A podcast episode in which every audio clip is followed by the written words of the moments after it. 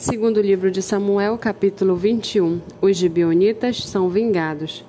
Nos dias do rei Davi, houve uma fome de três anos consecutivos.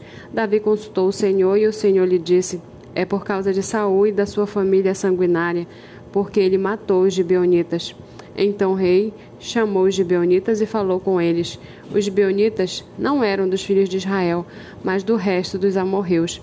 Os filhos de Israel lhes tinham jurado poupá-los, porém Saul procurou destruí-los no seu zelo pelos filhos de Israel e de Judá.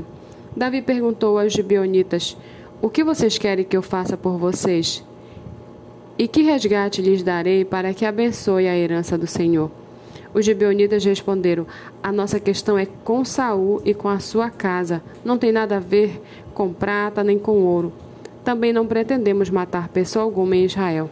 Então Davi disse: O que vocês disserem, isso farei por vocês. Eles responderam ao rei: Quanto ao homem que nos destruiu e procurou que fôssemos exterminados, sem que pudéssemos subsistir dentro, dentro das fronteiras de Israel, que nos seja dado sete homens dos seus descendentes, para que os enforquemos diante do Senhor em Gibeá de Saul, o eleito do Senhor. O rei disse: Eu vou dar. Mas o rei poupou Mefibosete, filho de Jonatas, filho de Saul, por causa do juramento ao Senhor feito entre Davi e Jonatas, filho de Saul. Porém o rei pegou os dois filhos de Rispa, filha de Aiá, filha de Aiá, tinha de Saul, a saber, Harmoni e Mefibosete. Pegou também os cinco filhos de Merabe, filha de Saul, tinha tido de Adriel, filho de Barzilai, Meolatita, Davi os entregou nas mãos dos gibeonitas, que os enforcaram no nome no monte diante do Senhor. E os sete morreram ao mesmo tempo. Foram mortos nos dias da colheita, nos primeiros dias, no princípio da colheita da cevada. Então Rispa, filha de Aiá, pegou um pano de saco e o estendeu para si sobre uma rocha, desde o princípio da colheita até que caiu água do céu sobre os corpos e não deixou que as aves do céu se aproximassem deles de dia, nem os animais do campo de noite.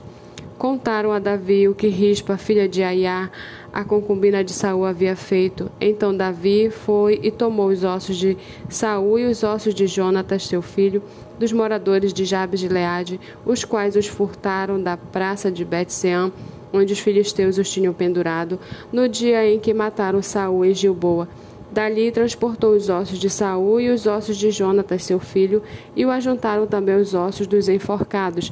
Sepultaram os ossos de Saul e de Jonatas, seu filho, na terra de Benjamim, em Zela, no túmulo de Quis, seu pai. Fizeram tudo o que o rei havia ordenado.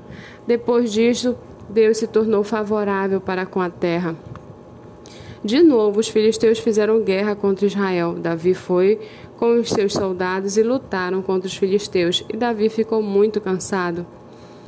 Isbi Benob descendia dos gigantes. O peso do bronze de sua lança era de quase quatro quilos e estava cingido de uma armadura nova. Este disse que, da, que mataria Davi.